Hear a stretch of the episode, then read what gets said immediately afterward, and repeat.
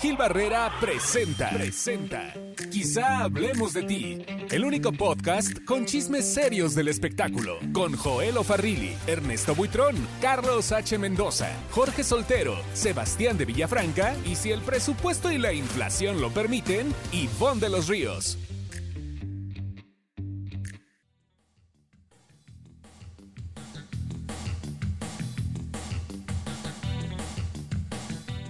Hola, hola, bienvenidos. Esto es quizá Hablemos de ti, su podcast de espectáculos y algo más, su podcast de confianza, como siempre.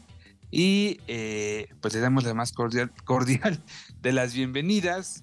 Mi querido Sebastián de Villafranca, ¿cómo estás? Muy bien, ¿cómo estás, mi querido Joel? Muy contento, como siempre. Tenemos mucho que platicar, mucho que contar y bueno, sobre todo agradecidos con toda la gente que amablemente pues nos sigue a través de todas las plataformas de esta maravillosa mundo de streaming, ¿no? Y pues poder compartir y esperar sus comentarios. El resto del equipo, el resto del equipo se irá, queremos pensar, integrando conforme pase el tiempo. Estamos eh, en noche de jueves, porque sabe usted que grabamos todos los jueves puntualmente, ¿verdad? Ya se volvió como un ritual. No sé si te pasa, Sebas. Totalmente, ¿eh? totalmente, porque además es curioso que ya cuando tienes actividades o planes el jueves, ya sabemos que tenemos que grabar, quizás hablemos de ti, entonces pues lo tenemos apartadísimo justamente para, pues por lo menos en este, en este día tú y yo, de momento ya veremos si se van agregando nuestros compañeros, pero pues por lo menos arranquemos, arranquemos con todo. Perfecto. Oye, ¿qué te pareció? Para empezar, eh, lo que me parece es una de las notas eh, fuertes de la semana, que es esta disculpa eh, que da Patti Chapoy eh, luego de este comunicado, luego de este comunicado por parte de la CONA, ¿qué? ¿Cómo se llama, mi querido Sebastián? Sí, por todo lo del tema del, tema de, de, Yuridia. Oye, y justamente vamos arrancando, y el que también se une con nosotros es nuestro queridísimo Gil Barrera. Ahí está, ya llegó Gil. Ahí está, ya, llegó Gil. Estamos por acá. ¿Cómo estás, mi Gil? Estamos empezando. ah, qué bueno, qué maravilla, qué gusto saludar a todos. Pues ya estamos listos eh, y dispuestos para cualquier este, análisis profundo del mundo del entretenimiento. Oye, eh, hay muchísima información, querido Joel. Y que fuéramos la taquilla, mi Gil. Eso dice, ¿verdad? pues ya ves que ahí analizan profundamente los espectáculos, ¿no? El sábado, este. ¿Cuántos años lleva ya la, taquilla al aire? Eh? ¿20? Como fácil. Sí. Fácil, ¿no?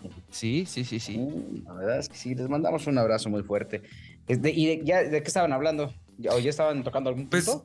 Arrancando. Estamos eh, empezando a tocar el tema de. Le, le, decía a Sebastián que uno de los más fuertes de la semana esta disculpa que da eh, Patti Chapoy, sí, a Yuridia, me parece que muy inteligentemente, mm, creo que fue una buena forma de cerrar, al menos de su parte, el tema.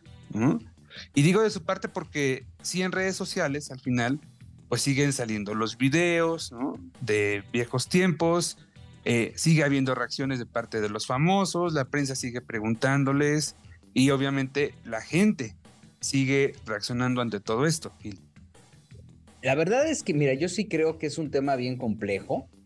Eh, y obviamente eh, la disculpa pública que hizo Patti Chapoy, pues creo que habla muy bien de este tema de equidad y, esta necesidad de estar eh, canalizando eh, yo creo que hay, que hay que entender que estamos aprendiendo, ¿no? Estas generaciones estamos aprendiendo todo lo que absorbimos durante mucho tiempo y evidentemente eh, en, este momento hay situaciones que ponen en riesgo incluso eh, la, transmisión de un programa, ¿no? Claro. creo que la salida que, que, dio la señora Chapoy al, al tema creo que fue muy oportuna, pero insisto, creo que estamos aprendiendo y en función de esto pues nos vamos a encontrar con este tipo de accidentes, ¿no? Claro. En las escuelas, afortunadamente, a las nuevas generaciones sí les están impartiendo eh, algún tipo de curso y situaciones de este tipo como para justamente eh, eh, pues generar conciencia. pero los que crecimos con el con otro tipo de cultura, nos está costando trabajo entenderlo. Sí, y de humor, ¿no? Pero fíjate, esta, todo esta, esto surgió después de, pues, de la recomendación de la Comisión Nacional para, la, para Prevenir y Erradicar la Violencia contra las Mujeres, que es un tema que no es solamente que sucede contra las mujeres, sino también sucede contra hombres, porque pues también cuántas veces no decimos el chaparro, el enano, el pelón, el flaco, el gordo. Y bueno, lo que sí, y me llamó la atención y creo que también hay que aplaudirle, es que no solamente ofreció la disculpa, sino que dijo que van a ser mucho más cuidadosos de hoy en adelante de la manera en que se van a expresar. También, justamente ese mismo día, eh, estaban pasando unas imágenes y Bisoño ya se iba a echar un chiste cuando Patty lo frenó en seco y le dijo, Daniel, ponte los lentes, ¿no? Como, como que ya siendo un poquito más cuidadosos de, de los comentarios, aunque sean con humor o la intención sea chistosa para ellos o sin afán de ofender, pues sí, llega un punto en el que nos tenemos que dar cuenta todos que no porque tengamos un humor distinto es que no quiera decir que podamos ofender a las personas.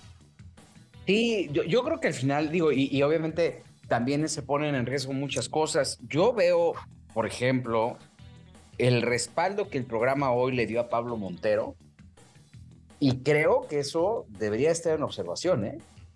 O sea, incluso eso lo, publiqué en la columna esta semana del gráfico, y siento que, que hay ciertas conductas que tendrían que observarse con mayor detenimiento y con mayor eh, eh, imparcialidad, ¿no? Porque pues acá, por hacerle el favor a Pablo, este, pasaron por alto algo en serio, ¿no, Joel?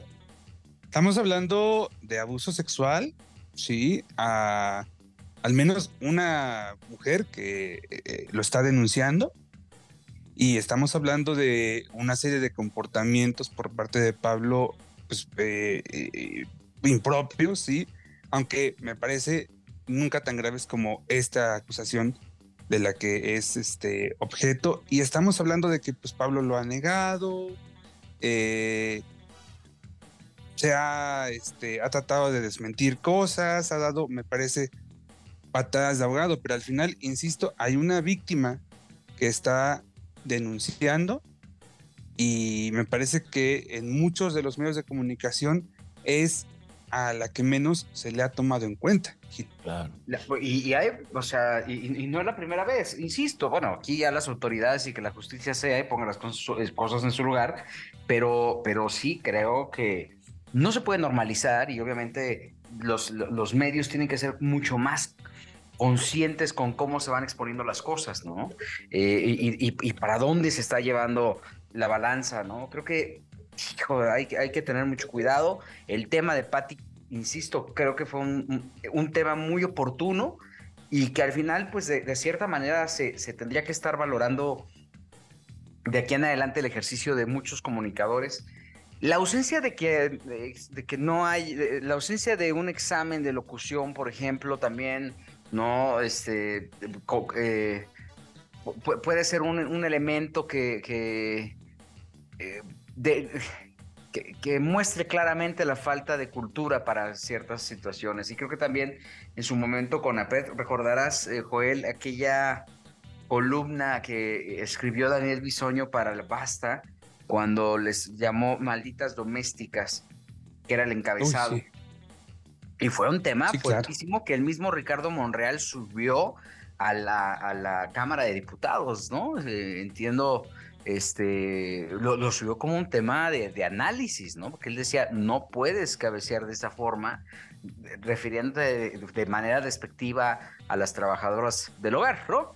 Y obviamente esto este, desató una serie de comentarios muy fuertes eh, que te tienen que llevar al análisis. Y en esa época me acuerdo que se resolvió el, el asunto con un curso que le impartió con la PRED eh, a Daniel y evidentemente eh, pues sí marcó un parteaguas importante para la para, para, para, el, para el mismo medio de comunicación, ¿no? Sí, y lo sigue utilizando ese término, ¿eh?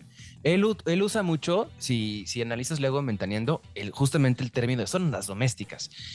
Incluso el otro día, hasta no recuerdo si fue Patty o fue Castañeda, que se volteó y le dijo: No se dice así, se dice empleada del hogar, o no me acuerdo cómo le dijo. Y Daniel se volteó y dijo: Pero oye, yo también soy una doméstica.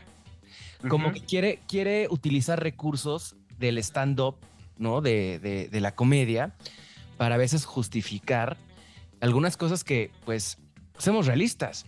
No, no, no te puedes referir a ciertos puestos o ciertas ocupaciones de nadie con un afán de ofender y mucho menos cuando muchas veces esas personas que tienen esa ocupación son las que te están viendo o te están escuchando y merecen todo el respeto sin importar cuál es su, su nivel profesional o su nivel académico, social, económico, ¿no? Sí, se trata de respetar la, la dignidad de todos, ¿no? Básicamente. Exactamente. Pues sí. O sea, yo, yo creo que eh, eh, eh, ahora tiene que haber un análisis profundo de este tema. y, bueno, pues vamos a ver hasta dónde, lo, hasta dónde llega, hasta dónde lo llevan. Sí hubo un control de crisis, ¿no? la, la, disculpa, vaya, no es malo reconocer que nos equivocamos. ¿No? ¿dónde está lo malo? Pues la regué, sí la regué, perdón, y, y esto... Todos la regamos. Es las consecuencias que, que, que, puede generar un error, y ahí están, ¿no? Claro. el modelo yo creo que sí hay que analizarlo, hay que llevarlo hasta donde se pueda. Y mira, lo importante del punto es que eh, eh, se están haciendo las cosas en tiempo y forma y estamos aprendiendo. Y las nuevas generaciones estarán aprendiendo de lo que está pasando en este momento. Entonces, vamos a ver de qué... De qué Ahora mira, Gil, hay una cosa que, que repruebo, creo que lo comenté la semana pasada, pero a ver, hay que ser congruentes, ¿no? O sea, tú no puedes como como parte de la sociedad o parte de determinada red social, no puedes levantar la mano y decirle a un líder de opinión, hey, está mal lo que estás diciendo, no lo digas, este, te cancelo, y al mismo tiempo no te le puedes dejar ir con una serie de insultos eh, o de improperios a la persona a la que tú señalas que se está equivocando. O sea, no puedes hacer lo que tú estás reclamando que se deje de hacer.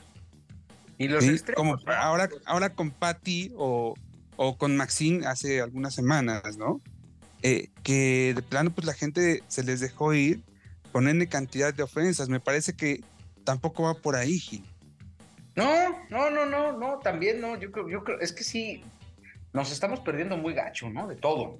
Sí. ¿no? Se está perdiendo la dimensión y creo que pues cada quien tendrá su salida, ¿no? Y dirá, bueno, pues es que yo me siento muy agraviado, pero creo que sí se está perdiendo la mesura. Estamos tomando un camino que no creo que sea el correcto. Digo, cada quien se está peleando por... Fíjate, se está peleando tanto por el derecho a la libertad que, la, que, que, se está coartando más cosas. ¿no? Tanto peleaste por ser libre que ahora ya estás coartando muchas... Ahora, la ofensa, pues evidentemente no es aceptable, ¿no? Claro. Ahora, nunca. Solamente aplica en ciertos sectores y en ciertas regiones, que también creo que eso valdría la pena valorarlo, ¿eh?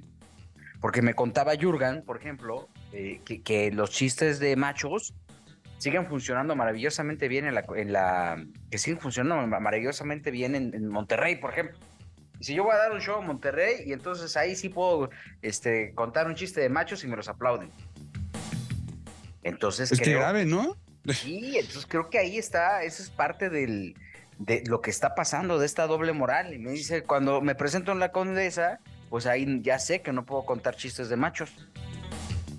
¿No? O chistes de feministas, o chistes, no, o sea, todo este tipo de cosas creo que eh, eh, eh, nos están llevando a un lugar un lugar en el que en algún momento vamos a tener Muy que peligroso. empezar a debatirlo, ¿no? Y se va a tener que regular, ¿no? Ya por ahí habían sacado el apuntado de que quien ofendiera al presidente no iba a pagar ah, una multa, ¿no? En este retroceso. 4.144 pesos. Mm. Exacto, como, como cuando la época de Palillo, ¿no? ¿Te acuerdas? Este, eh, bueno, sí. Jesús Martínez Palillo, pero no, no, no lo El padre de Ana Martín, por cierto. El padre de Ana Martín, pero que es prácticamente pues el padre de todos los estandoperos, ¿no? La, la, comedia política mexicana, eh, eh, pues recaía en, este personaje emblemático, comediante que señalaba abiertamente en la carpa, pues, este, eh, las injurias y... Oye, que quien se lo tiene bien estudiado es Benito Castro, ¿no? es maravillosa la interpretación. Ah, justo, ¿no? Hace, recuerda claramente cómo, cómo hacía estas eh, rutinas. Y bueno, pues mira, eh, yo lo que creo es que estamos cayendo en un, en un, en un momento bien delicado para estar tratando este, este tipo de temas. ¿no? Es que es como una transición, ¿no? Porque es una transición entre como comunicador pues aprender, ¿no? Sobre todo ciertas generaciones que, estás acostumbrado a utilizar ciertos términos o ciertos chistes, ciertas burlas, entre comillas, ¿no? Y luego viene esta nueva generación que ya también, pues es un poquito más delicada, ¿no? Muchos le llaman la generación de cristal, que ya cualquier cosa que comentas es más complicado, pero también hay que respetarlo, ¿no? O sea, si sabes que no le va a gustar algo, pues no lo digas. No, y, no está padre, o sea, al final como papá, tú, tú, vas educando a tus hijos para que no se burlen del cuerpo de los demás, para que respeten sus ideales, convicciones, ¿no? En este marco de respeto que tendría que haber. Pero sí, a veces, eh, pues en redes sociales es muy común que eh, eh, escudados en el anonimato, pues evidentemente se hagan juicios, como bien comenta Joel, verdaderamente lamentables alrededor de, de la personalidad de alguien o de algún error que se haya cometido. Acuérdate del Juay de Rito, ¿eh? Sí. El sí. de Rito es ahí una, una muestra clara de cuando.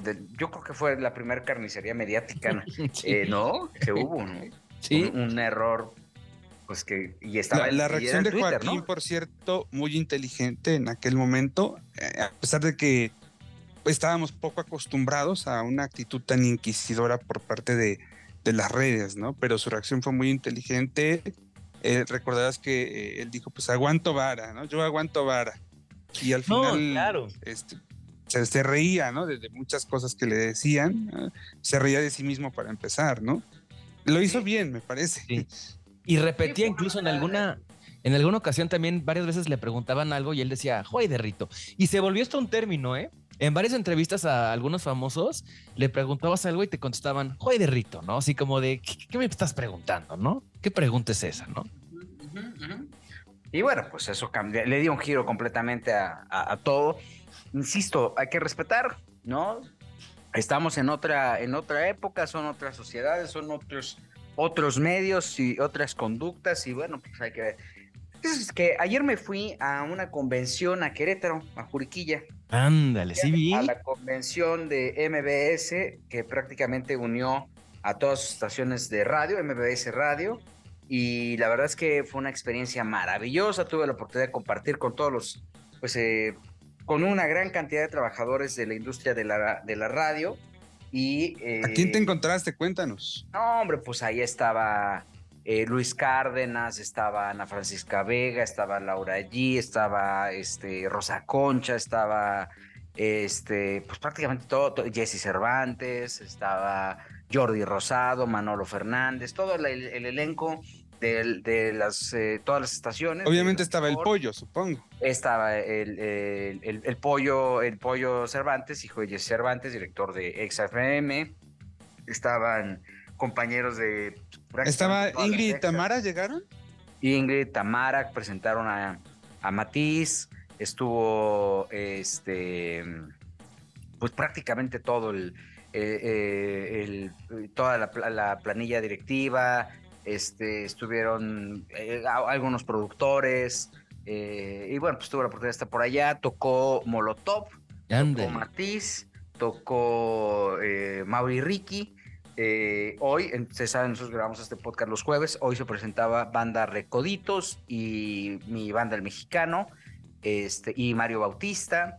Y entonces tuve la oportunidad de estar conviviendo con todos los compañeros de MBS. Y la verdad es que fue una, una convivencia muy agradable. Fueron dos días de convención. Aparte hubo pues una especie de, conferencia, más bien no, no, una especie, hubo varias conferencias en las que estuvieron por ejemplo, el, cuate que fue fundador de Badab, que es fundador de, Banda, de, de Badaboom, estuvo también este, por ahí el mismo Jesse Cervantes que presentó una propuesta bien interesante de una conferencia que da eh, que, va a dar. Estuvo Roberto Martínez, este chavo que hace las entrevistas también en digital, que le está yendo muy bien. Oye, ¿cómo está creciendo, eh? Sí, e, estuvo este Rob Ruiz, de la cabeza de música de, TikTok, por ejemplo. Estuvo eh, eh, Raúl Ferráez y Diego Plaza, ambos fundadores de los 300 Líderes de México y de los Elliot. Estuvo Chumel Torres como conferencista que le fue maravillosamente bien. Estuvo César Morales, que es el CEO de Badaboom. Y Paul Forat, que hoy es eh, el director de Amazon Music México. Pues un diplomado completo, ¿eh? La verdad es que sí, es una capacitación para todos sus, para todos sus este, empleados. Y ¿Cuántos son? No sabes, yo sé que, en, Amazon nos, este, hay quien escucha, quizá hablemos de ti por Amazon, pero no saben qué conferencia tan lamentable eh, o, o, qué preparación tan limitada tiene Paul Forat. Lo, entrevistó Jesse Cervantes, ¿no? Hizo una conferencia, por Jesse le preguntaba pues, cosas bien interesantes y luego todos los chavos que estaban ahí, todos los asistentes, jóvenes y no tan jóvenes también, pero qué limitado está este cuate, man y es eh, un ejecutivo. ¿Por qué? ¿Qué respondía? Eh, pues, dame un ejemplo. Pues muy, vago, por ejemplo, a uno de los eh, de los chicos que estuvo por allá dijo que coincidió con un ejecutivo de Amazon que le había comentado que las expectativas era de Amazon Music era pues apoyar la música independiente, alguna cosa así, ¿no? Y la respuesta de Paul fue, bueno, pues qué bueno que me dices eso porque yo no lo conocí, yo no tenía conocimiento de eso, nosotros tenemos otro concepto en la cabeza, pero ¿sabes qué? Si revisamos cómo contestaba cuando estaba en Cairo, que fue hace 20 años, a la fecha, no ha habido ninguna evolución. Digo, algo debe pues saber porque está en una posición importante. Entiendo que esa posición se la ofrecieron a otro ejecutivo de una, de una disquera, que no la aceptó. Y Paul, bueno, en su momento estuvo en, Sony, ¿no? debe, algo debe de saber para estar eh, justamente como una de las cabezas. Pero para ser un ejecutivo, yo creo que le falta más preparación. Cuando menos, a lo mejor para hablar al público, a lo mejor estoy haciendo un juicio insano, ¿no? A lo mejor es un genio, ¿no? Pero no sabe. Pero no sabe expresarlo. Pero si traes el, el, backup de haber estado en un grupo de música en el que tienes, según esto, ciertas tablas y preparación para poder hablar ante medios o gente, pues tienes que por lo menos, si no sabes, improvisar, ¿no? A mí me preocupó mucho, bueno, a mí qué me importa, ¿no? Pero sí me, sí me inquietó mucho ver a, a este a, un cuate tan limitado como, como cabeza de, Amazon Music. ¿eh? Oye, y entre tantos, este, tantas voces. Estuvo, estuvo, este, ¿cómo se llama? Medio metro. Se llama. El, el, este cuate que se viste del chavo que baila muy bien estuvo, y lo, se subió a bailar como lo tocó. Ah, mira. Ahí estuvo. Perdóname. Oye, no te iba a preguntar, que digo, entre tantas voces tan importantes, tan interesantes, el talento que, que, hubo, que no sé si habrá cobrado o no, pues me imagino que tienen una gran cantidad importante de, pues de, equipo, de, o sea, me refiero en cuanto espectadores que fueron, ¿no? ¿Cuánta gente trabaja en MBS que fueron a esta convención? Eh, pero, ¿cómo? Sí, o sea que para la cantidad de, artistas que invitaron, ¿no? Para, ah. Y para los, el nivel de conferencistas y pláticas y todo esto, sí debe de tener mucha gente trabajando en MBS para pues, meterle tanto... Ah, no, no, pero sabes que ellos hacen unos planes de justamente de preparación y, se preocupan por, por este, incentivar la creatividad de sus... Acuérdate que tienen una universidad también. Entonces buscan cualquier elemento para poder este, eh, pues, preparar a su gente y, y, invierten, invierten bien. O sea, este congreso lo hacen cada año en diferentes plazas. Ahora le tocó a, a Querétaro, pero pues, lo que están en, lo que están enfocados es justamente en, prepararlos y en este capacitarlos. Sí, sí, sí, sí, pues yo creo que es la única empresa que lo hace, ¿no? De medios. Mm, no, yo creo que sí, ¿eh? Yo no lo vi en Radio Centro, pero, pero creo que este. Porque en Fórmula tampoco. No, no hay. Y en W. Ahorita vi que, que, Fórmula salió del aire a las estaciones de FM por mantenimiento. que si quieres seguir las estaciones, Radio Fórmula, esto lo dio a conocer en su sitio hoy, hace unos, hace unos minutos, insisto, esto lo hacemos regularmente los jueves, y dijo, agradecemos a, nuestra, a toda nuestra audiencia su sintonía por trabajos de mantenimiento esta noche, a partir de las 22 horas, nuestras frecuencias 103.3 y 104.1 saldrán, del aire por unas horas. La señal de las cadenas continuarán de manera regular a través de la 970 1500 AM, todas las emisoras del país, las plataformas de medios online, así como la señal de Teleforma. Estos trabajos solo afectan las señales de 104.1 y 103.3. ¿Ya se mudaron? ¿Ya tienen instalaciones nuevas? Es que justamente entiendo que este, esta suspensión eh, temporal, eh, muy temporal, de las frecuencias es por el cambio. Ah, eh, Sí, sí, sí están todavía en ese proceso eh, y bueno, pues están llevando maquinaria. Me imagino que entró alguna máquina a las demás instalaciones y tienen que probarla con los transmisores. Supongo yo que va por ahí el tema, ¿eh? Seguramente. Em, que de hecho, con en las nuevas instalaciones han implementado eh, igual nuevos sistemas. Eh, incluyen varios transmisores, creo que son tres, para que la señal de ninguna forma vuelva a salir del aire. Ya, pase lo que pase, siempre haya una o dos, o dos eh, transmisores o sistemas que estén respaldando a la señal para que nunca se caiga. Si un transmisor se daña o se le tiene que dar mantenimiento o se cae por lo que tú quieras, entra el otro. Y si ese otro se daña, entra otro más. Órale. Oye, y en el Inter que van a, o sea, van a poder por lo menos poner música o ni música, van a poner. no sé, pues esto está ocurriendo en este momento. Este, mientras hacemos el, podcast es cuando están. Pues este ahorita se los pongo, a ver, a ver, ahorita checamos a ver qué. Tendríamos que checar el radio, ¿no? Sí, claro. Sí, sí, sí. la señal digital, este, eso sí sigue transmitiendo. Pero pues algo, algo harán para que no salgan del aire. Y la verdad es que pues qué, o sea, habla de la modernización, ¿no? Claro, totalmente. Sí, muy, este, muy necesaria, ¿no? Y bueno, yo creo que ya en marzo es cuando todos los programas van a estar transmitiendo ya desde las nuevas instalaciones ahí en, en las lomas. Exactamente. Oye, bueno, mientras tanto, oye Joel, ya viste que hoy este, bueno, pues ya, eh, más bien, bueno, este 17 de febrero, cumpleaños de José José, de Chabelo y de Vicente Fernández. tres grandes, ¿no?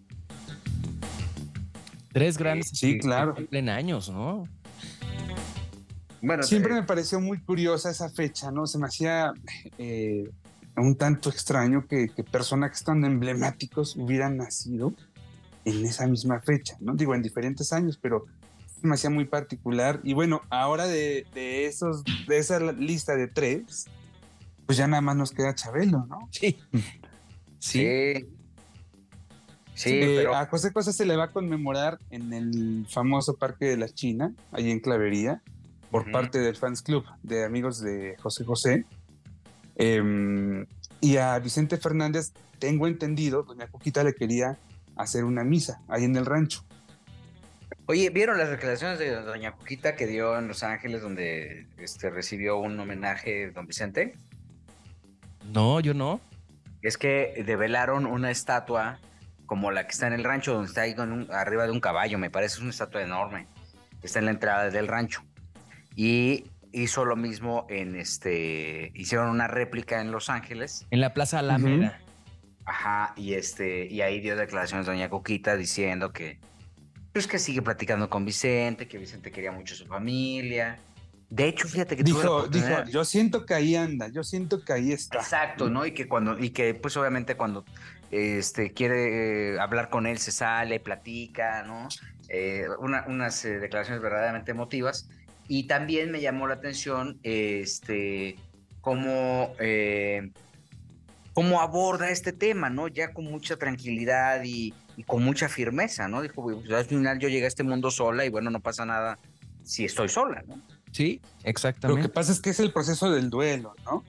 Finalmente ya ha pasado, eh, ha pasado un año y mm, yo creo que en esta creencia o en este sentimiento de que el espíritu de don Vicente continúa en el rancho y ella habla con él, pues creo que en parte esa ha sido la base para que ella pueda continuar, ¿no? Digo, además de la familia, además de su propia fortaleza eh, personal, también esta parte eh, espiritual, mística, me parece que, ha sido esencial para que ella haya podido eh, seguir, porque además se le ve fuerte, se le ve bien a doña Cuquita.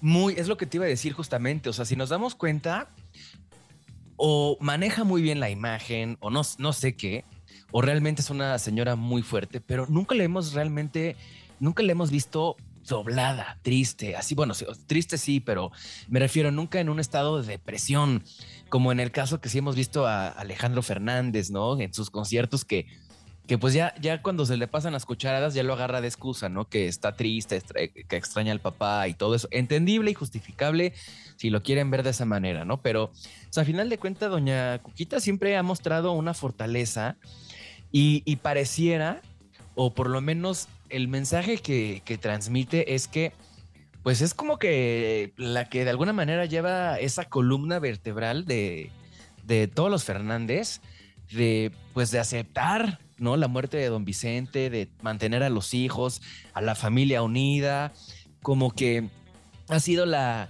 la, la, pues, la, la señora, la abuela, la bisabuela, que ha, permitido que todos este, pues sigan, sigan juntos, ¿no? Los papás con los hijos, los nietos con los hijos, porque pues ya no sé cuántos bisnietos tiene. Que ya son muchísimos, ¿no, Joel? Creo que Joel se puso en mute, pero bueno, ahorita, ahorita, ahorita le quita el mute. Pues sí, estamos hablando justamente de, de la fortaleza de Doña Cuquita Gil, ¿no? Lo ha demostrado la verdad es que sí es este, un personajazo. Y, tantos años juntos. Sí. Superarlo. Fueron, fueron 50 mm, y... No, casi 60, 58 años, ¿no? Juntos. Ellos se casaron el 27 de diciembre del 63. Fíjate nomás. Y hay otros que duran 15 días y luego, luego, este, ¿no? Se terminan odiando de por vida. Oye, fíjate que ayer que estaba en lo, de MBS, platiqué con Paco Ayala, que es este bajista de Molotov. Molotov. Van a estar en, la en el Foro Sol. Y sí, dicen que están como muy entusiasmados por la presentación, pero pues también es un rollo llenarlo.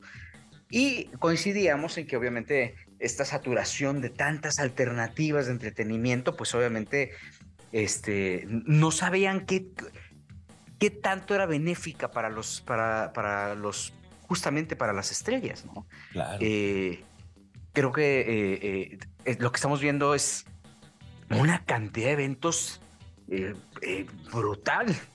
Y justamente en este momento Jorge Soltero se está conectando porque él es el, el, el Ticketmaster. Hoy no, mal, no, no echen mentiras, no malinformen, porque luego nos ganamos mala fama.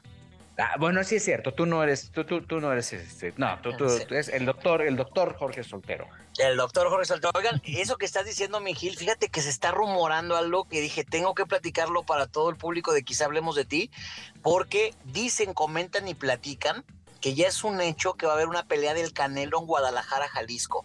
Después de 12 años que no pelea el pugilista en México y mucho menos en Guadalajara, se va a hacer una pelea. Todavía no hay fecha muy bien definida, hay muchos rumores que si en mayo, que si en junio, que si en verano, etcétera. Pero imagínate nada más sacar el Canelo de Las Vegas, imagínate qué espectáculo va a ser ese acá en Guadalajara. En un estadio, seguramente, ¿no, Jorgito? Yo creo que sí, porque mira, acá en Guadalajara, pues desafortunadamente venues no tenemos tantos como en Ciudad de México, obviamente, pero yo creo que o sería en la Arena BFG, o sería en algún estadio que podría ser el 3 de marzo, el Jalisco, el Akron, que son los más importantes. Yo creo que por ahí, por ahí va la Según yo, hace, hace tiempo Canelo sí llegó a pelear en la arena. Sí, pero fue hace 12 años, Joel. sí. O sea, hace exactamente cuando, años cuando empezaba, en esa pelea.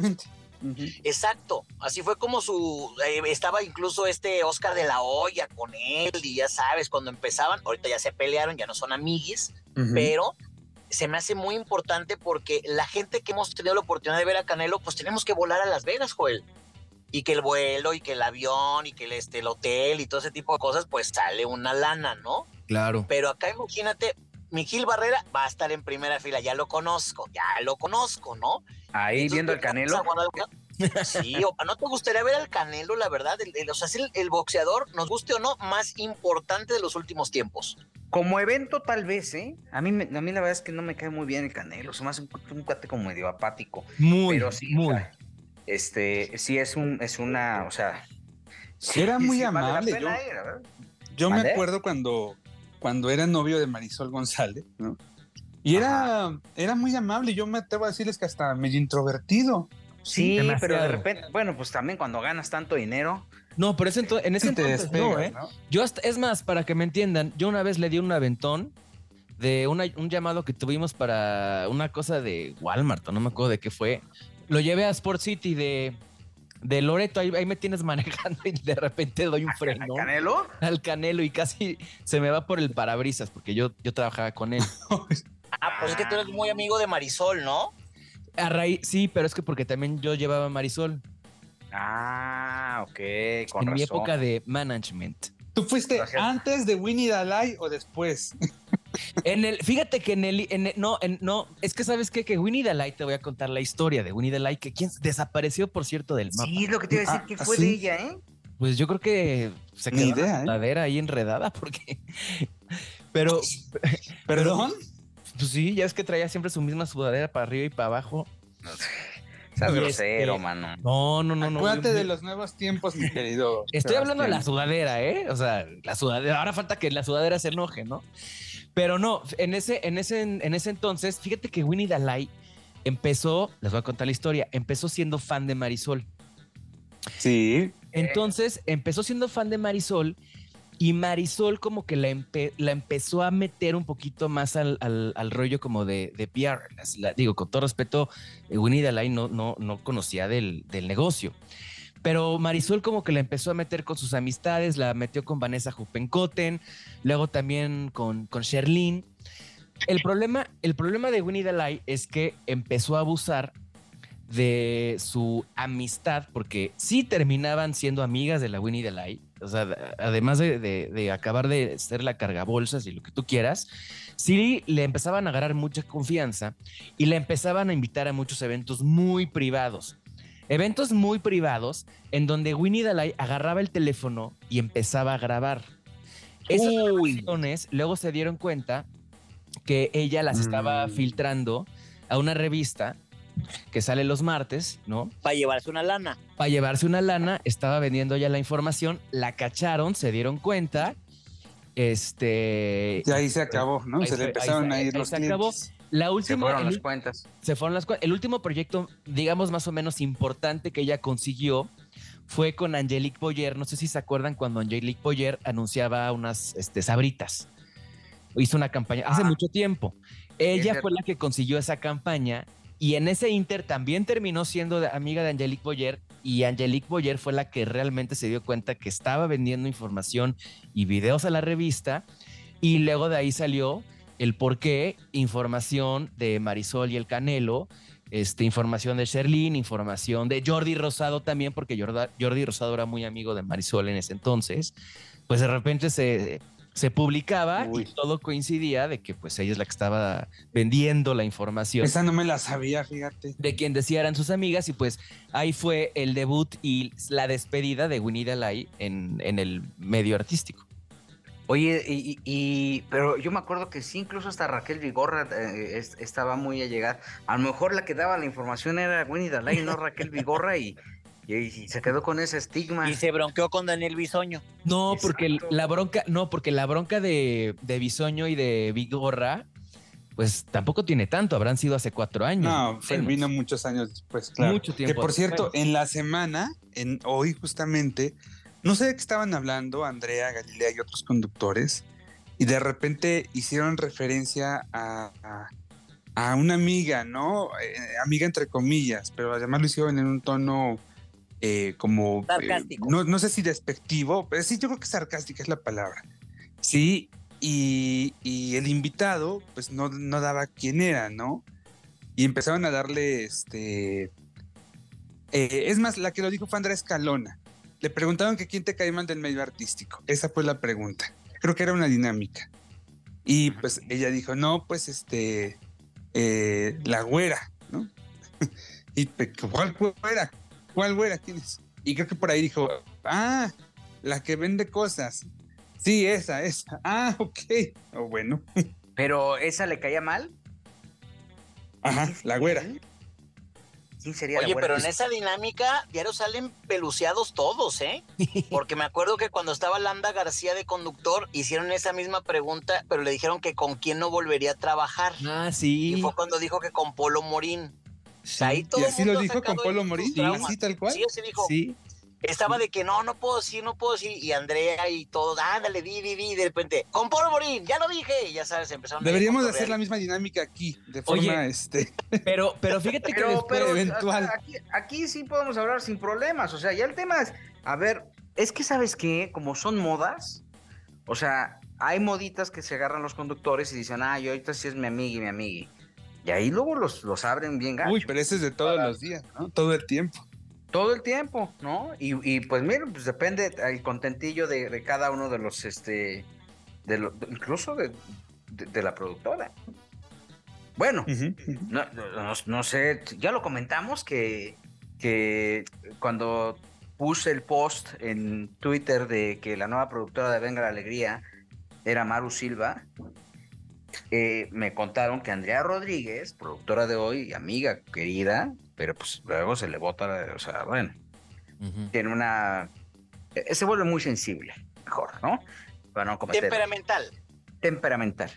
Que estaba, que, o sea, que, que hizo una lista de la gente que le dio like a eso y que regañó a la gente de su equipo por, por darle like a Oye, pero es que además, digo. Fue, fue buena fuente porque eso se me haría demasiado infantil por parte de mi querida Andrea, que me parece es una mujer bastante inteligente, no la imagino en ese papel. Yo no, tengo malas fuentes. No, quiero imaginármela. Pues, yo voy a hablar de más. No tengo malas fuentes. Exacto. Oye, y te voy a cosa. Hace 17 años, el señor Gil Barrera era editor de la revista TV y Novelas, ¿ok? Y después salió de la revista TV y Novelas. No voy a decir, pero hubo un editor que me preguntó que por qué seguía a Gil Barrera en redes sociales.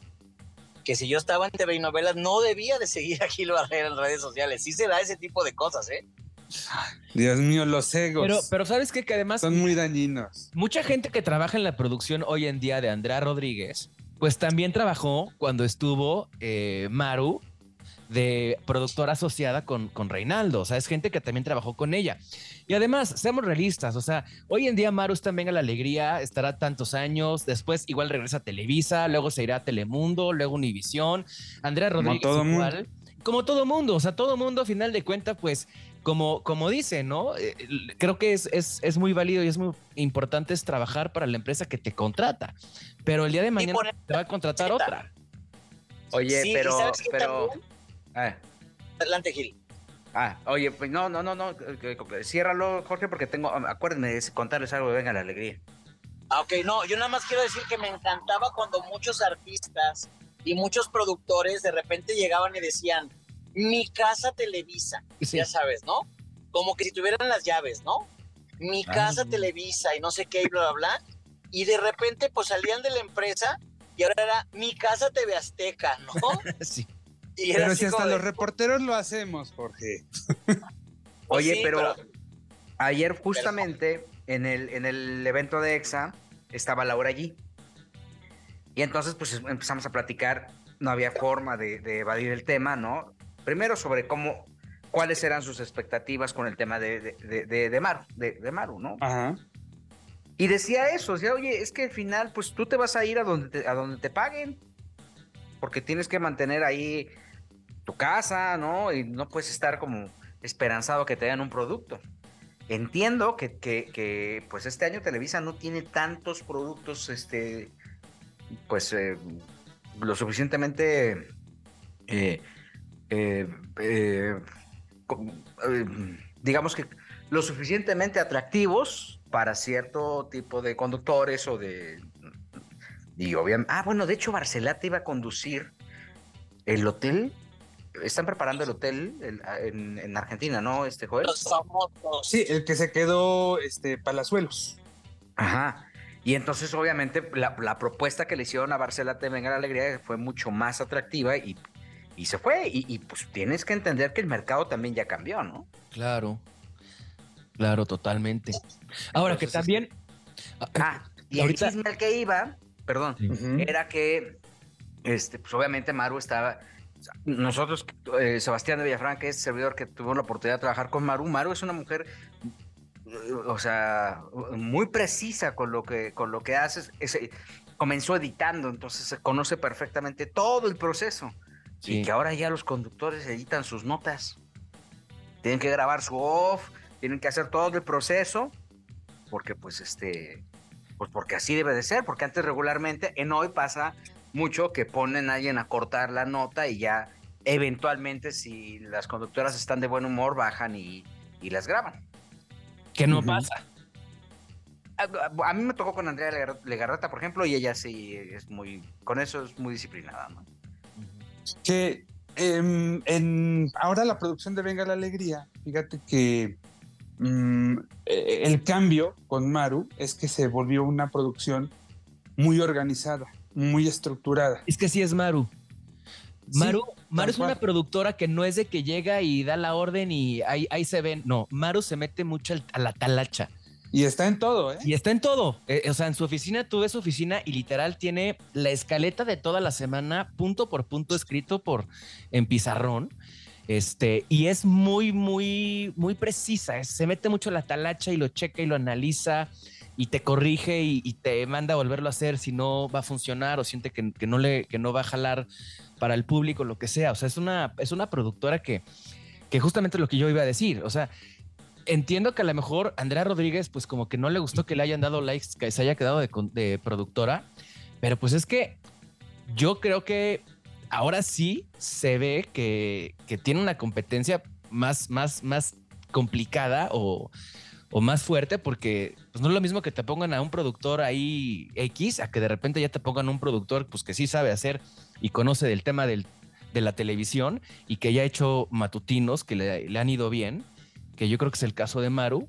Creo que Andrea también ha hecho muy buen trabajo. A lo mejor voy a sonar muy romántico, pero yo creo que te lo podrías tomar al revés, ¿no? O sea, la competencia, tu competencia se vuelve más digna o quizás más legítima y el nivel que te tienes que exigir a ti mismo, a tu producción, a tu equipo, tiene que crecer, pero al final me parece que eso te fortalece, si lo sabes hacer, claro. Oye, pero pues, ¿de qué, te preocupas, no?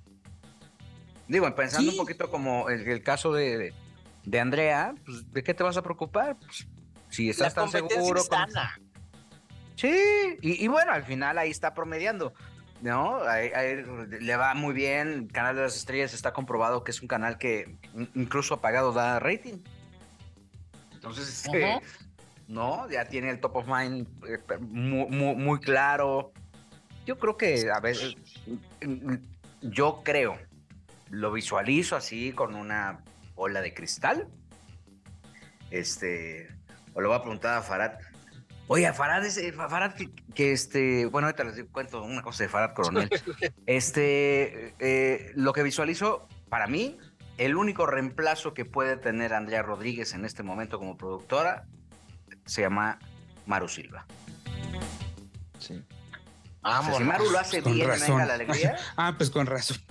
Si Maru lo hace bien en Venga la Alegría, yo no veo por qué no la regresan a Televisa, ¿eh? Sí. Que una a mí, de hecho, yo, yo, yo creo que se tardaron en Televisa en darle la oportunidad. Sí, sí, sí, yo también. Totalmente, totalmente. No le hicieron justicia a tiempo. No, que además, ahora también es un reto, digo, ya lleva tiempo Andrea Rodríguez al frente, pero tanto Andrea ah, Rodríguez ah, O sea, y Andrea lo ha hecho muy bien, ¿eh? lo digo, y lo sostengo, lo ha hecho muy bien. Mejor de lo que se esperaba, de hecho, de lo que la industria estaba esperando. Claro. Sí, sí, de acuerdo. Ahora, a, lo que voy también es que tanto Andrea Rodríguez como Maru Silva, las dos dan un brinco importante porque las dos, de ser productoras asociadas, dan el brinco a ser la productora ejecutiva de los dos matutinos más importantes de México, ¿no? Sí. Sí. Digo, mm, tampoco cambiaron. Bueno, el caso de Venga la Alegría, yo le veo más contenido que no, ¿eh? Ah, 100%. Mucho más. O sea, hay mucho más propuestas. Acá en hoy, pues están yendo por la fácil, los jueguitos, la, la, nota urbana, ¿no? Ahí con unos cuates que son malísimos, no sé cómo se llama. Hay un conductor que no recuerdo el nombre, pero ah, qué malo es. Que entiendo que es pareja de Sergio Gabriel, por eso entró. No, la pareja de Sergio Gabriel es un sueco. El ah, güero. Ajá, exacto, uno güero. ¿Y es el mismo o, No, es otro, ¿no? No, no, no, es otro, es otro. ¿Ya cambió de pareja Sergio Gabriel? No, no, no, ahí lo tiene. No, no, no, ahí lo tiene. Es más, vive con él y, todo. Se lo trajo de Suecia. Lleva, lleva es años. Que, es que, a ver, señores, es que hay una catedral y puede haber capillitas. Es lo que quiere decir Gil. Ah, caray. Gil, fuertes declaraciones. No quería yo decir eso, pero porque eso lo dijo Jorge Soltero, pero nada. No, pero o más bien, a lo mejor fue una recomendación de Sergio Gabriel. Pero Sergio Gabriel, hasta donde yo sé, no, no tiene tanta relación y poder con, con Andrea Rodríguez como para poder meter a un a una persona que tenga una sección, ¿eh?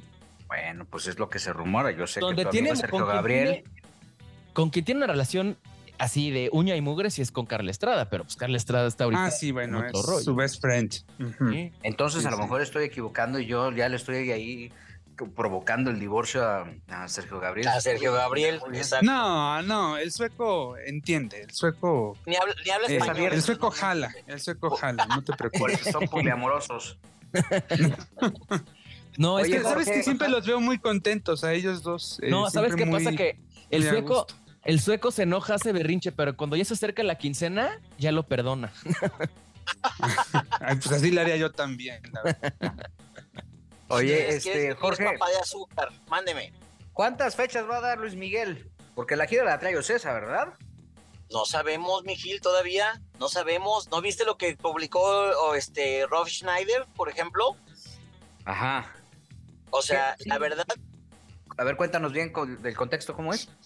Pues mira, para empezar, Luis Miguel eh, publica a través de sus redes sociales una imagen en la que dice pues que va a haber una gira, no pone fechas, no pone ciudades, no pone precios, no pone absolutamente nada, ¿no?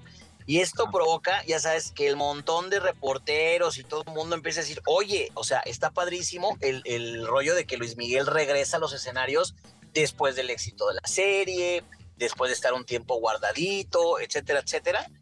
Y entonces llama muchísimo la atención que Roy Schneider como que es su cuate y escribe en español así como que, hola Luisito, ¿cómo estás? Oye, pues si vas a publicar algo, públicalo con fechas, con horas, con precios, porque pues así uno no puede ni andar planeando, ¿no?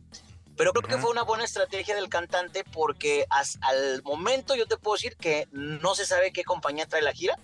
Se rumora mucho que Ocesa, pero no, no, no se ha dicho nada. No, no, tú no lo quieres decir, tú no lo quieres decir, Jorge. Es diferente. es diferente. Pero, a ver, en la gira anterior, cuando la llenó, porque acuérdate que hay, hay un antes y un después en la carrera de Luis Miguel, una etapa en la que le fue muy mal, ¿no? Sí, Tenía un empresario ahí súper chafa, que era con, con las demandas, incluso con cuando iba a entrar Alejandro Fernández, socio, que por cierto hablé con Alejandro. Este, y, bueno, eh, eh, y luego cuando vino el rescate financiero lo agarró César. Okay. Fue la gira exitosa, la anterior. Carlos Bremen habló hace poco diciendo que se iba a reactivar la gira de Luis Miguel, que el 2023 iba a ser un demonial de presentaciones y que obviamente estaban pues muy contentos. Yo creo, por sentido común, que Ocesa tendría que, hablar de, que llevar la gira. Sí, pero te voy a decir. que vaya a Guadalajara. Para que no, de que va a lo mejor a Guadalajara, Monterrey, México, eso sin duda. Pero te voy a decir por qué. Porque muchas veces Ocesa produce, pero no, no lleva la gira, u opera, pero no produce. ¿Sí me explico? Ah, ok. Por eso, decía, como está Carlos, Sí, haz de cuenta, Carlos Bremer, este, sabemos que es muy cercano a Luis Miguel y por ejemplo hay shows que tú puedes ver que lo que pasa es que son en las letras chiquitas que dice show presentado por Ocesa y eso quiere decir que es un show y Ocesa tiene todo el control, ¿no? Pero a veces dice productora fulana presenta tal y luego producido por Ocesa, o sea, Ocesa nomás pone los fierros para que me entiendas. Pone las mm. consolas de audio, la iluminación, micrófonos, etcétera, etcétera y entonces nada más hace eso. Esa es la parte en la que todavía no se sabe, por eso no afirmo ni nada, porque no se sabe en qué porcentaje. Capaz que Carlos Bremer dice, oye, yo sé de finanzas, yo me voy a aventar la gira con mis empresas y con mis socios, pero nada más contrato a Ocesa para que ellos pongan todo el fierrerío en todas las ciudades que vamos a hacer.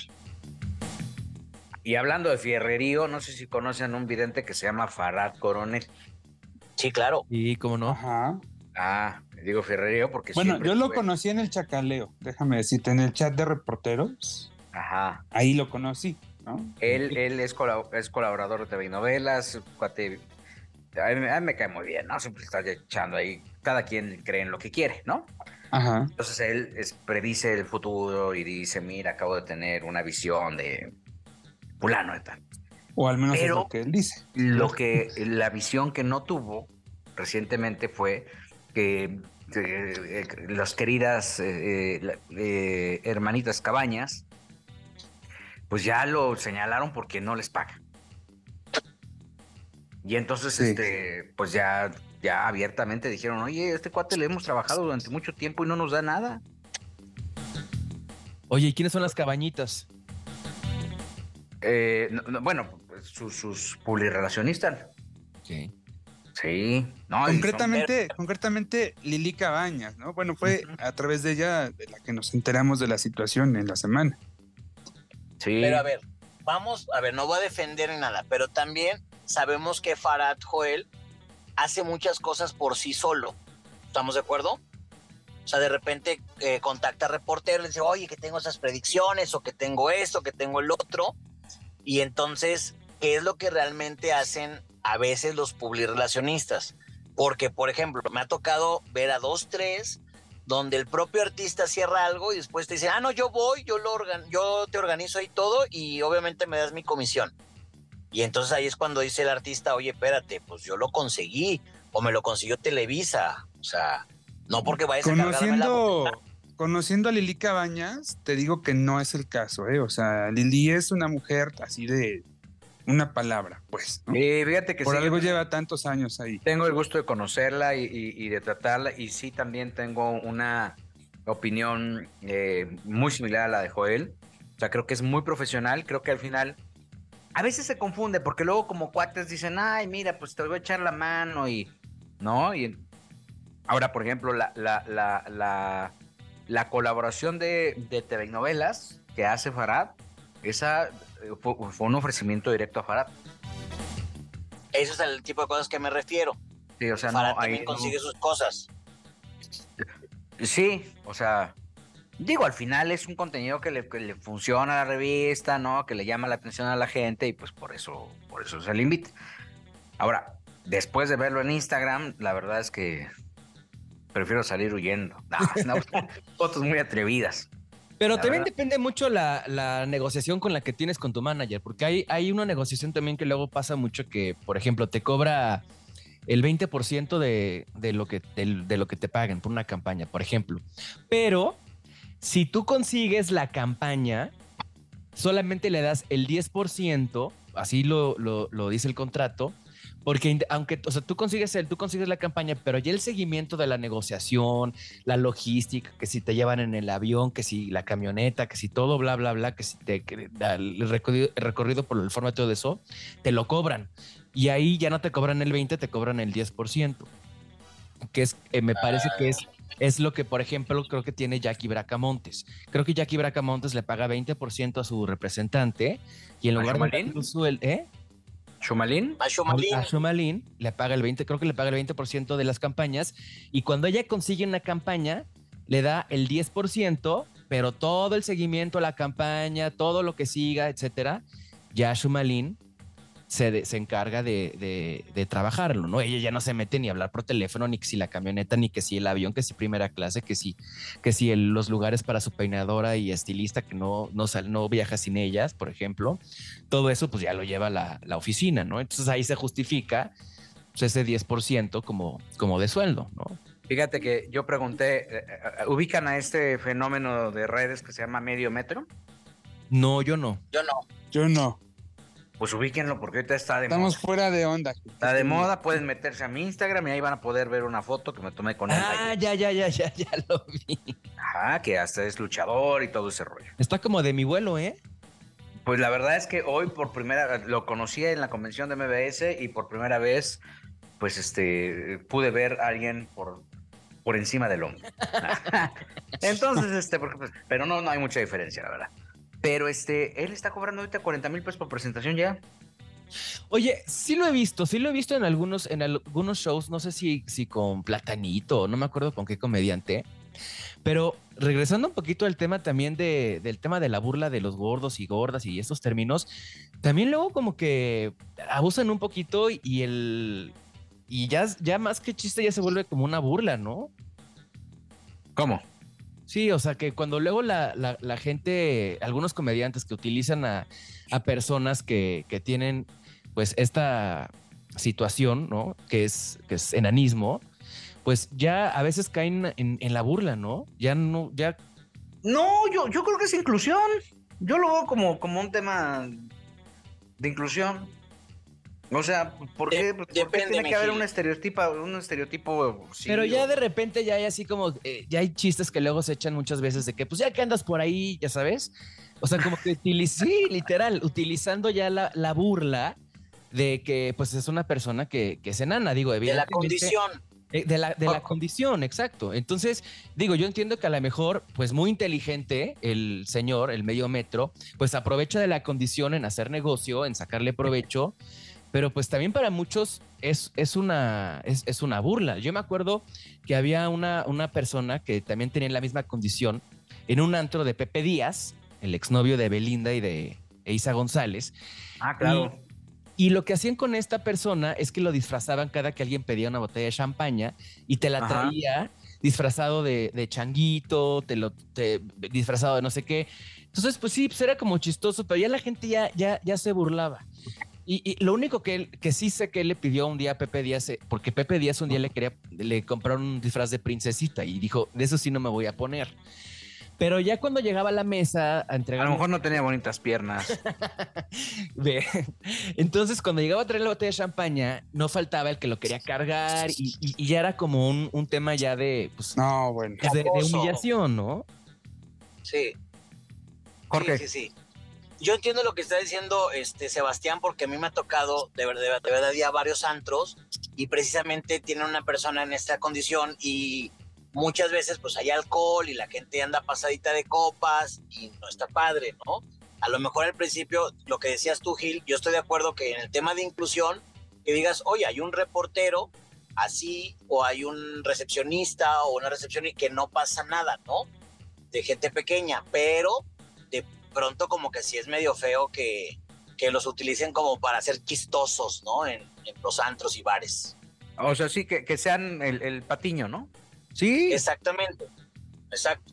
en Televisa Guadalajara yo tuve una compañera eh, que, que, no, o sea, que estaba ciega y era una reportera. Y entonces ella iba y cubría sus notas y, y, lo hizo durante mucho tiempo. En algunas veces la acompañaba alguna persona, su papá o algún familiar porque le ayudaban a caminar y todo.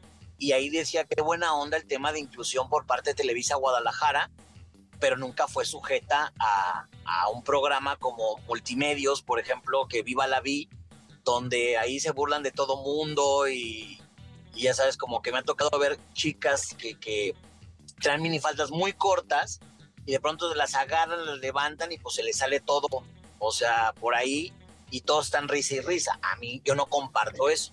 Claro. Y sabes qué? Que, es que también ya es como la vieja comedia, ¿no? Sí. Sí, claro. O sea, que, los brincos y eso creo que ya también es como parte de esa vieja comedia. De, de esa comedia con la que crecimos. Exacto, es lo que iba a decir. Por ejemplo, hoy en día no podría haber un programa como La Escolita de Jorge Ortiz, en donde tenías a Shay, que era la, gorda, ¿no? Este, el Agapito, que era el gay. Luego tenías a la Argentina, que no me acuerdo el nombre, que brincaba y boing, boing, las boobies. Entonces, esto prestaba a que, pues, si un niño lo veía, era como normal que en la escuela pudieras hacerle bullying a la gorda que se le rompía la silla, que muchas veces hasta le ponían una silla rota para que se sentara y se, cayera, al, niño gay, a la, niña guapa que era un símbolo sexual y es de gáchate y, brinca. Y el, protagonista, en este caso, Jorge Ortiz de Pinedo, el, el machista, el niño cool. Hoy en día, hoy en día no podrían existir muchos de los programas que han formado parte de la historia de la tele, ¿no? Exacto. Oye, de hecho, por ejemplo, como las novelas infantiles, como Carrusel, por ejemplo, que hablaba de todos esos estereotipos y arquetipos. Imagínense si la pusieran ahorita. Había, tenía al niño de color, tenía a la niña que, tenía sobrepeso. Así, así lo como le iba, ¿no? Sí, exacto. El hijo del mecánico, ¿no? Que era el gordito también. A Jaime Palillo. Jaime Palillo. Además, este, María Joaquina nunca le hizo caso. No. Eso no. Oye, eh, no, pues, del tema de medio metro, por ejemplo. Del, tema de medio metro, por ejemplo, este, tiene un hermano que también eh, tiene una condición y me estaban diciendo que prácticamente ahorita el, el, motivo por el cual ya está vendiendo las fechas y todo eso es para aliviar al, al chavo. ¿Y el hermano tiene la misma condición? No, no tengo ni idea de qué condición tenga, pero pues mira, si, si eso le está cambiando la vida, pues que aprovecha ahorita, ¿no? Deberían de presentarlo allá en Guadalajara. Lo, que lo firme a César Jalisco. ¿Qué, qué, qué, qué hace? A, medio metro, no sé. Hay que pues, decirle a, Charlie. Al, querido Charlie de la Torre. Sí. Oye, pues hay que ver qué hace primero. Este, primero hay que ver qué hace. Hablé con el querido Alejandro Fernández, con el potrillo sobre su presentación en la Plaza México. Y pues está bien entusiasmado, la verdad es que va a ser un gran espectáculo. Esta X monumental que había en la, eh, cuando se presentó Don Vicente en el estará en la México. ¿no? Sí, va a estar en la México. Y pues hay también una eh, motivación muy grande porque sí, Alex Fernández le abrirá el concierto. Esto no me lo dijo el potrillo. Alex Chico. Pero yo me enteré por otro lado. Pues qué bueno que le están sacando jugo a la plaza, porque también pues la familia Aguilar y después de que ahorita está en pausa todo lo del tema de los toros, pues este tienen que, sacarle algún provecho a esa plaza, ¿no? Y creo que hace mucho tiempo no, no han hecho conciertos. La están reactivando, ¿eh? poco a poco, pero ahí va, ahí va. Oigan, y hablando también Fernández, algo que me llama mucho la atención. Ah, perdón, Joel, adelante. Bueno, yo nada más quería, a ver, quería preguntarte qué te dijo Alejandro Fernández. ¿Cómo lo notas? Porque esta semana ha dado varias entrevistas, ¿no? Sí, fíjate eh, que está, está, está bien. Lo noto tranquilón. Este, creo que está, él está personalmente reactivándose como con, con las entrevistas. O sea, como que, como que dio una sacudida entre su equipo, les dijo, oigan, ¿qué pasa? Pónganse a chambear. Y entonces este pegó un manotazo y por eso están como reactivándose las cosas. No, no, no, no, no, no, a ver, ahí sí yo voy a hablar. A ver. Ahí va, o sea, ahí vas a defender. A, ver. No, no lo voy a defender. O sea, voy a criticar al potrillo que cuánto tiempo le tenemos pidiendo entrevistas y es no, no, no, no, ¿Cómo va con la prensa de Guadalajara? ¿Ya hubo contacto? No, pues seguimos peleados, seguimos peleados. La última vez que lo vimos... No que iba a ser una reunión. Sí, nada más, pues, pero, pero era después del palenque de, de León, pero pues se puso la guarapeta y tú crees que nos iba a querer ver. Pues debería. la guarapeta que se puso. Bueno, tú lo dices porque tú, tú, estás enojado con el potrillo. No, no, no, no enojado, ¿Cómo no va a estar enojado, oye? Yo no, entiendo. No, yo solamente estoy diciendo que si ahorita dices, no, que una sacudida de su equipo, a ver, Gil, tú sabes la relación que yo llevo con esa familia y que siempre estoy buscando entrevistas, que estoy viendo qué es lo que están haciendo, etcétera. Y resulta que ahora para platicar con Alejandro hay que hablar con el que le lleva las tortas al manager del primo, del amigo, del tío, del suegro de Alejandro Fernández, ¿no? Y en automático llegas, para, para, para, poder hablar con Alejandro hay que hablar como con 40 personas. pero eso no lo pone Alejandro, eso, eso se lo puso la pues empresa. No, pero el, dueño de la marca y la celebridad y el artista tan importante que es, es Alejandro Fernández. Entonces, personas están. Pero no oye personas para cuidar que nos oye. señores. Pero depende. bueno, a ver. Gil, ¿cómo lo contactaste tú? La carrera. No, pues son amigos, tienen el celular y se, hablan en las noches y todo. Habían hablado hace poco, además, ¿verdad, Gil? Hace poquito habían hablado, sí. Sí, nos mensajeamos, ahí nos mandaron mensajes y yo. Pero lo que voy es. Ahora, a lo mejor es el doble del. A lo mejor estoy, a lo mejor estoy hablando con el. Con el si me, de la Lo que sí voy a decir que se me hace muy padre es que el equipo que puso a trabajar Alejandro, después de cuatro años que no ha querido dar entrevistas, este, buscaron creo que medios alternativos a la carrera de Alejandro. Por ejemplo, grabó el podcast con Roberto Martínez y Roberto Martínez está siempre en el top 5 de los podcasts más escuchados de México y Latinoamérica. yo, quería conocer, yo quería conocer ese morro, este, también lo, entrevistó Jess Cervantes, pero yo quería conocer a Roberto ya nada más que no, la condición no me lo permitió. Es un tipazo, ¿eh? Un tipazo, un niño muy inteligente, muy seguro de lo que está haciendo. de hecho, me parece que la entrevista con Roberto fue donde Alejandro se sintió más cómodo de todas las que le he visto esta semana. Sí, porque, ¿eh? ¿sabes qué? Lo que dice Alejandro es, la gente me critica, me apunta con el dedo, susurra a mis espaldas. No, eso no dice. Y a mí me importa un Lo que él dice es que no lo conocen.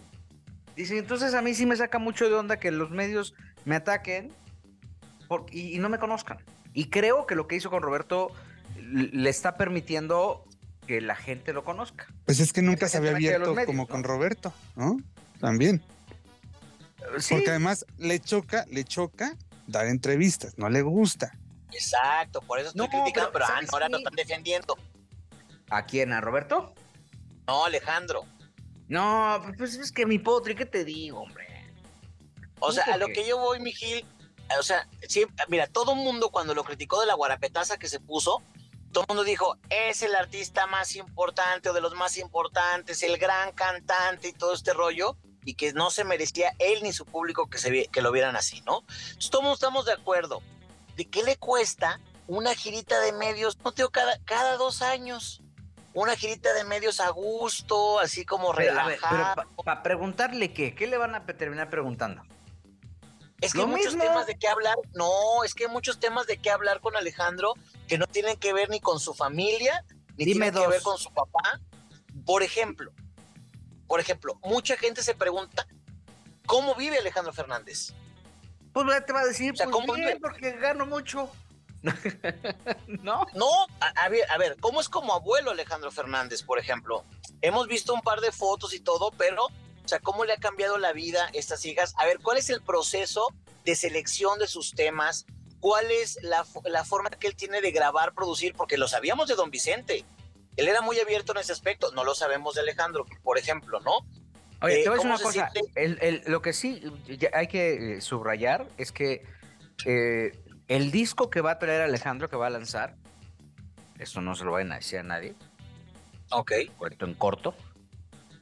Todas las canciones son de mujeres. Las, son autoras, compositoras. Ándale. Eso está bien bonito. De hecho, el último sencillo, Inexperto en Olvidarte, es eh, de una mujer, es autoría de una mujer. Están buscando puras mujeres compositoras. Fíjate. hablando de compositoras. una nota eso? por ejemplo. Hablando, pues aquí. Hablando de compositores, qué buena entrevista se aventó Gustavo Adolfo López, este, Gustavo Adolfo con Flor Amargo, eh, por cierto, se las recomiendo.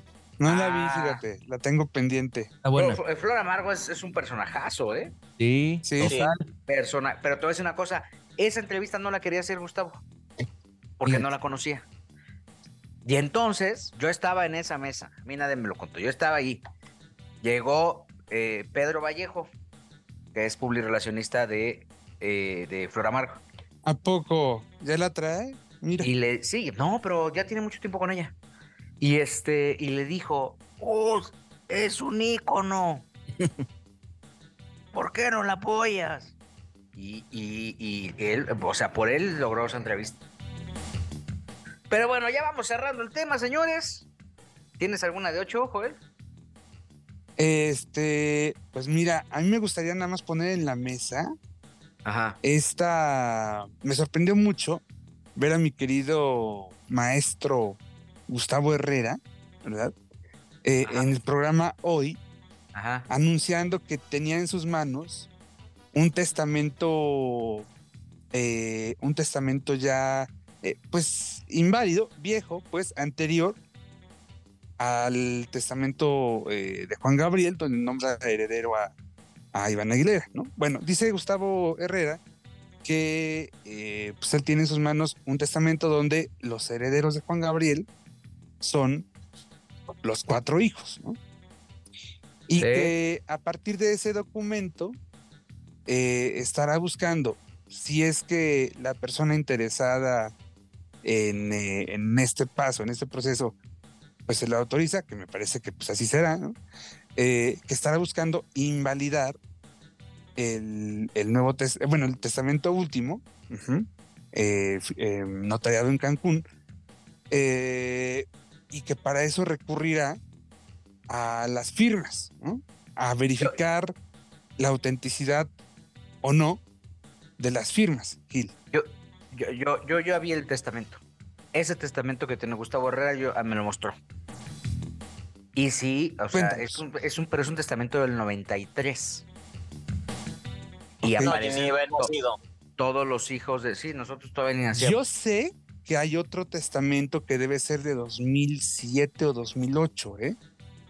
Y ese testamento que yo, a que yo te digo debe estar en alguna notaría de Monterrey, me parece. Ahora, Sí, también está el, clara, el- ¿eh? el Antiguo Testamento. No, no, no. Pero la ley es muy clara. O sea, el, el testamento, puedes tener mil testamentos. El válido es el último. Punto. ¿Ok? Y aparte, no sé si ustedes han hecho un testamento, pero es un trámite relativamente sencillo, pero te piden un montón de cosas. O sea, no nomás es de que, ay, engañó a, Luis, a Juan Gabriel ahí en el lecho de su cama y lo hizo firmar. No, no, no. Es todo un procedimiento donde hay testigos, donde este, se recaban las firmas, se pasa como a una especie de archivo donde están todos los testamentos de México, este, se notifican, o sea, no es un asunto, yo llevo, por ejemplo, dos testamentos y no Ah, ha yo- sido yo- como fácil, pues. No sé si tú le preguntaste, Gil, al, al maestro Herrera, qué elementos encontró para aceptar el caso. Pues este... La verdad es que ya estábamos muy tomados. No, no, no, no. Él no, él no bebe, de hecho. Este... Dices, la verdad es que yo soy, de hecho, ese cliente, ¿no? El cliente de Gustavo. Herrera. De hecho, yo lo encontré en, en- en la Portales, ahí venden. Este, no, pues dice que es un caso apasionante. Y obviamente, Y pues nada no, más no podría yo precisar más porque, porque estaría señalando a su fuente. Yo estaría destapando quién está detrás de este tema. Que no es Silvio Urquidi, ¿eh? No, no es Silvia, no, no, no. No es Silvio Urquidi. Sergio Mayer, ¿no es cierto? Alfredo Adame. No. Pero bueno, señoras y señores, ya nos vamos. Ya nos vamos. Hoy con ustedes desde Guadalajara, Jalisco, el doctor Jorge Soltero. Muchísimas gracias. Mañana vamos a visitar el rancho Los Tres Potrillos porque vamos a celebrar ahí el cumpleaños de Don Chente, ¿ok? Este, digo, por ejemplo, su, su primer aniversario y toda la cosa. Van, van a hacer un evento especial la familia Fernández y ya les traeré la próxima semana todos los detalles. El señor Sebastián de Villafranca. Muchísimas gracias. Les doy dos breves rapidísimo. Bruce Willis fue diagnosticado con demencia frontotemporal. Esto lo dio a conocer la familia a sus 67 años. Y Alfredo Adame, pues que no se arrepiente de haber soltado ese golpe cuando era menor de edad y que causó la muerte de una persona. Madre santa. Es otro cuate que qué barbaridad. Joel, el maestro Joel Este. Pues más pronto de lo que imaginé, oigan, ¿por qué tan corto este podcast? Ah, no, no, no, pues este, quieren. le- le- Hasta, hasta parece eh, ventaneando ya. ¿no? Eh, Una hora veinte, ¿no? ¿Cuánto llevamos? Ajá, más o menos una hora. Una hora veinte. Mira, muy bien. Digo, pues, pero para las dos horas y media que luego nos aventamos, ¿estás de acuerdo que sí, la verdad es que. Pues bueno. Perdónenos, público, ya vámonos. Nos escuchamos la próxima semana aquí donde quizá hablemos de ti.